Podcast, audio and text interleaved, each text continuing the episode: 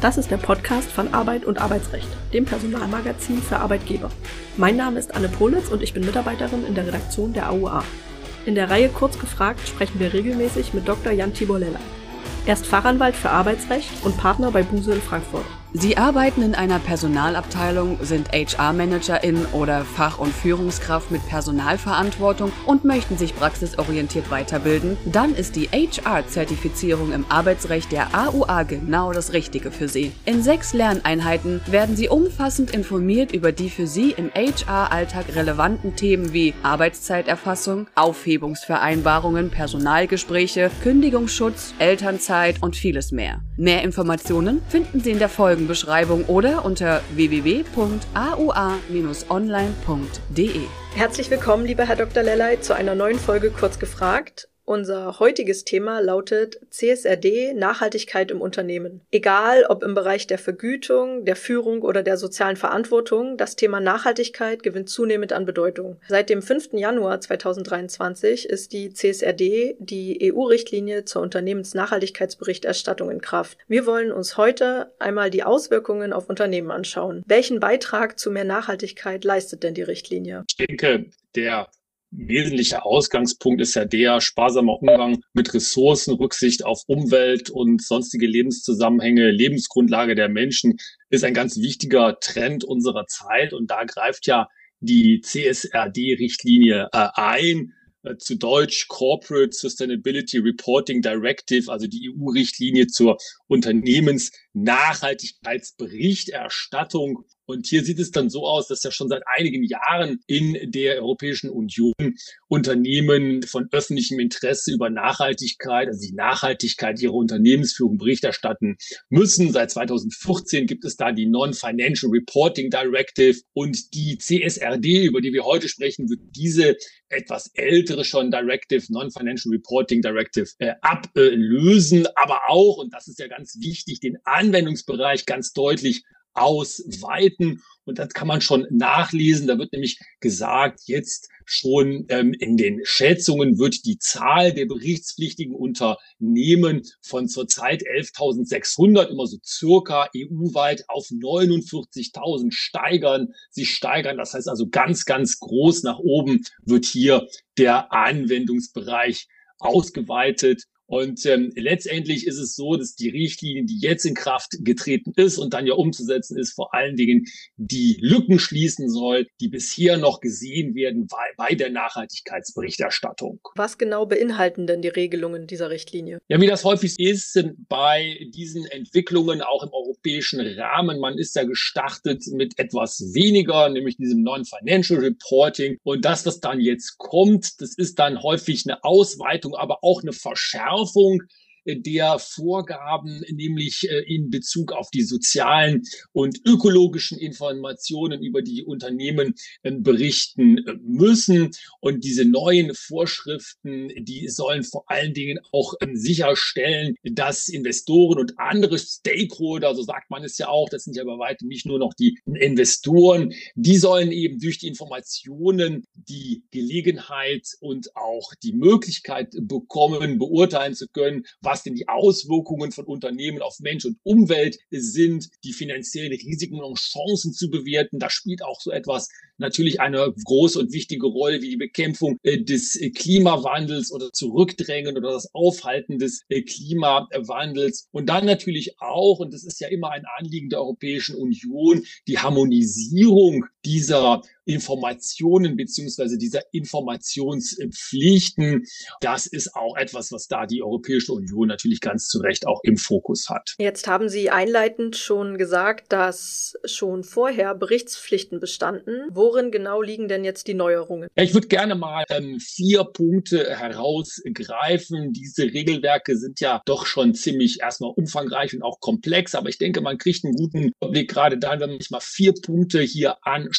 Erstmal gibt es eine sogenannte erweiterte und vereinheitlichte Berichtspflicht. Das heißt also, Unternehmen müssen künftig umfassender und auch nach einheitlicheren Maßstäben berichten. Das soll natürlich dann auch fördern, dass man das besser beurteilen kann, besser auch vergleichen kann, die Berichterstattung. Erster Punkt. Zweiter Punkt ist ein neues Verständnis von Wesentlichkeit, so nennt man das. Nämlich da wird jetzt gesprochen von der sogenannten doppelten Wesentlichkeit und da sind die Unternehmen jetzt verpflichtet, die Auswirkungen im eigenen Geschäftsbetrieb als auch eben die Auswirkungen auf das Unternehmen als solches zu beobachten beziehungsweise zu berichten. Also zweiter wichtiger Punkt. Dritter Punkt, Teil des Lageberichts, die äh, Nachhaltigkeitsinformation. Da geht es jetzt ja also um die reinen ähm, handelsrechtlichen Vorgaben.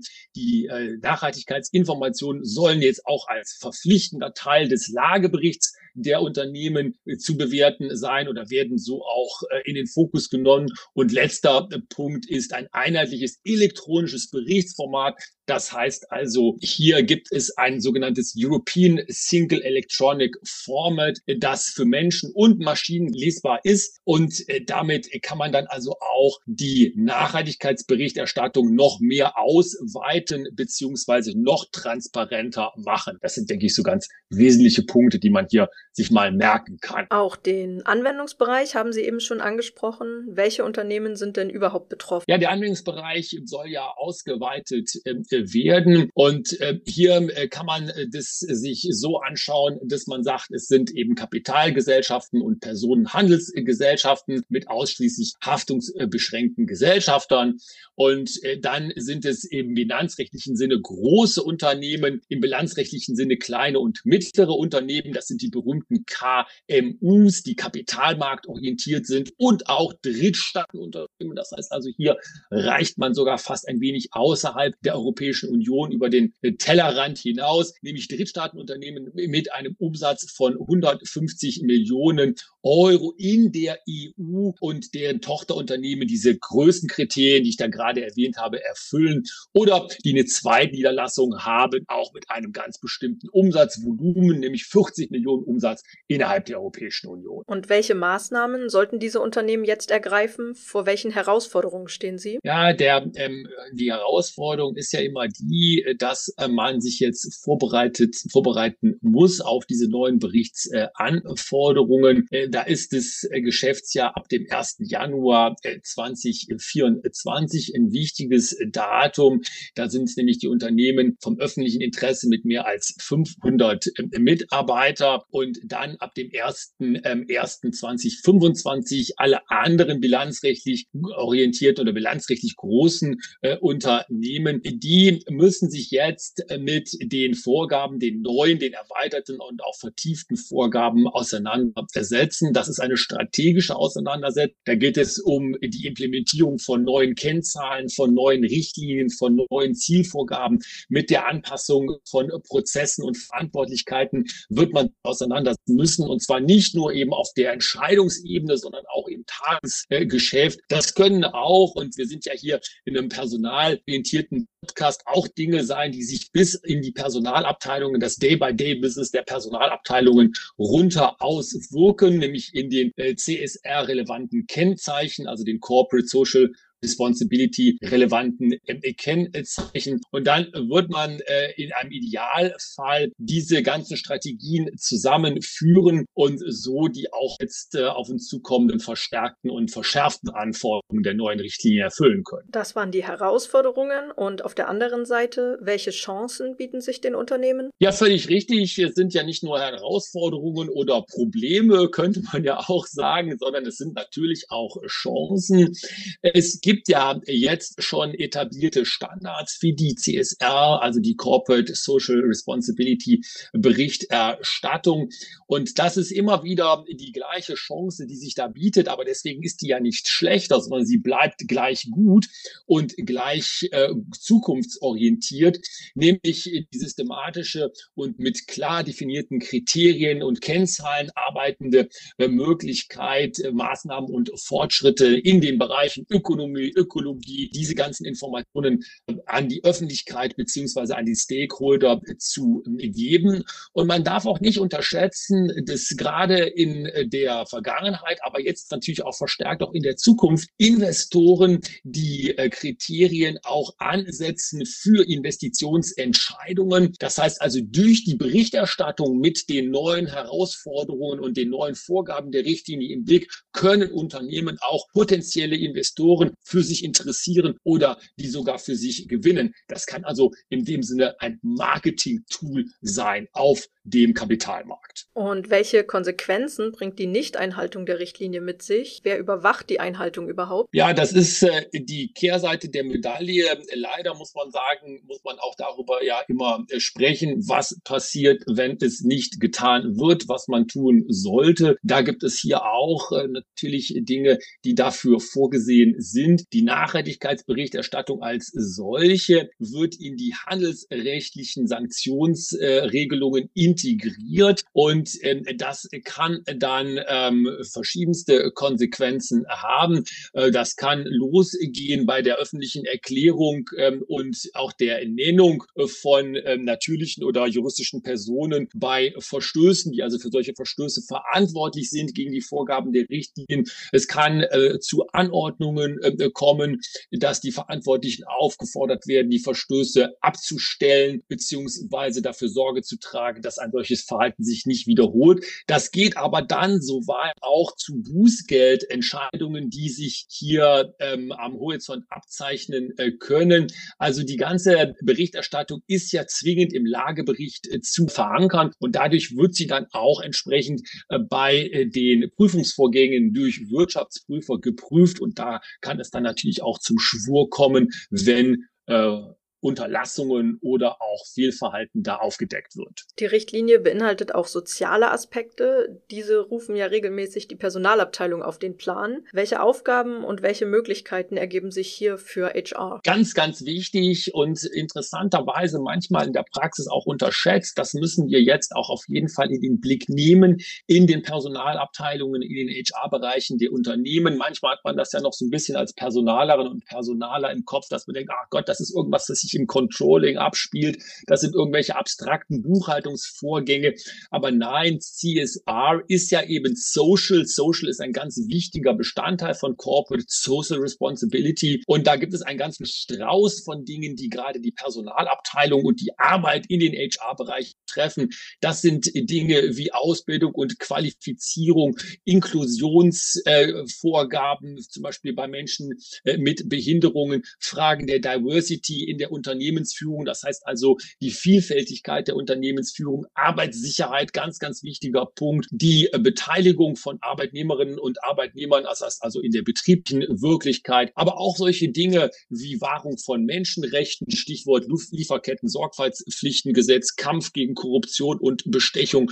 Das sind alles ganz viele Dinge, die auch gerade, und das wissen unsere Hörerinnen und Hörer ja auch, ganz wichtig eine Rolle spielen in den Arbeiten oder in der Arbeit der Personalbereiche. Bleiben wir doch mal mal in diesem Bereich. Welche Rolle spielt denn die Einbindung der Mitarbeiter bei der Umsetzung der Richtlinienanforderungen und bei Nachhaltigkeitszielen allgemein? Ich denke, das ist äh, ein genauso wichtiger Punkt, den wir jetzt hier ansprechen, denn das andere bleibt ja doch äh, oder hat zumindest die Gefahr, graue Theorie zu bleiben, wenn die Kolleginnen und Kollegen, wenn die Beschäftigten in den Unternehmen und Betrieben nicht abgeholt, nicht mitgenommen werden. Deswegen spielt die Einbindung der Mitarbeiterinnen und Mitarbeiter Mitarbeiter eine zentrale Rolle bei der Umsetzung der Nachhaltigkeitsziele.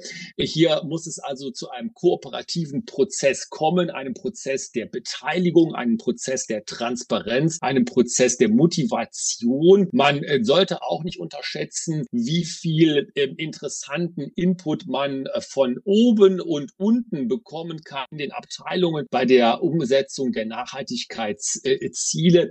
Also da ist sicherlich Kommunikation Kommunikation, Kommunikation, Kommunikation gefragt und die Einbindung der Kolleginnen und Kollegen, die wird man sich nicht wegdenken können, ohne hier die Umsetzung oder die erfolgreiche Umsetzung dieser Ziele zu gefährden. Wir haben vorhin schon die Ausweitung des Anwendungsbereichs angesprochen. Sollten denn auch Unternehmen, die nicht in den Anwendungsbereich fallen, diese vielleicht freiwillig erfüllen? Welche Vorteile könnte das bieten? Ja, das ist auch wieder ein ganz wichtiger Punkt, Frau Pulitz, den Sie ansprechen, denn das ist in der Praxis ja auch eine Herausforderung. Wenn man sich das anschaut, auch mit Menschen spricht, dann wird äh, manchmal gesagt, naja Gott, was kümmert's uns? Wir fallen nicht in den Anwendungsbereich, lass die doch mal machen. So ein bisschen flapsig jetzt formuliert.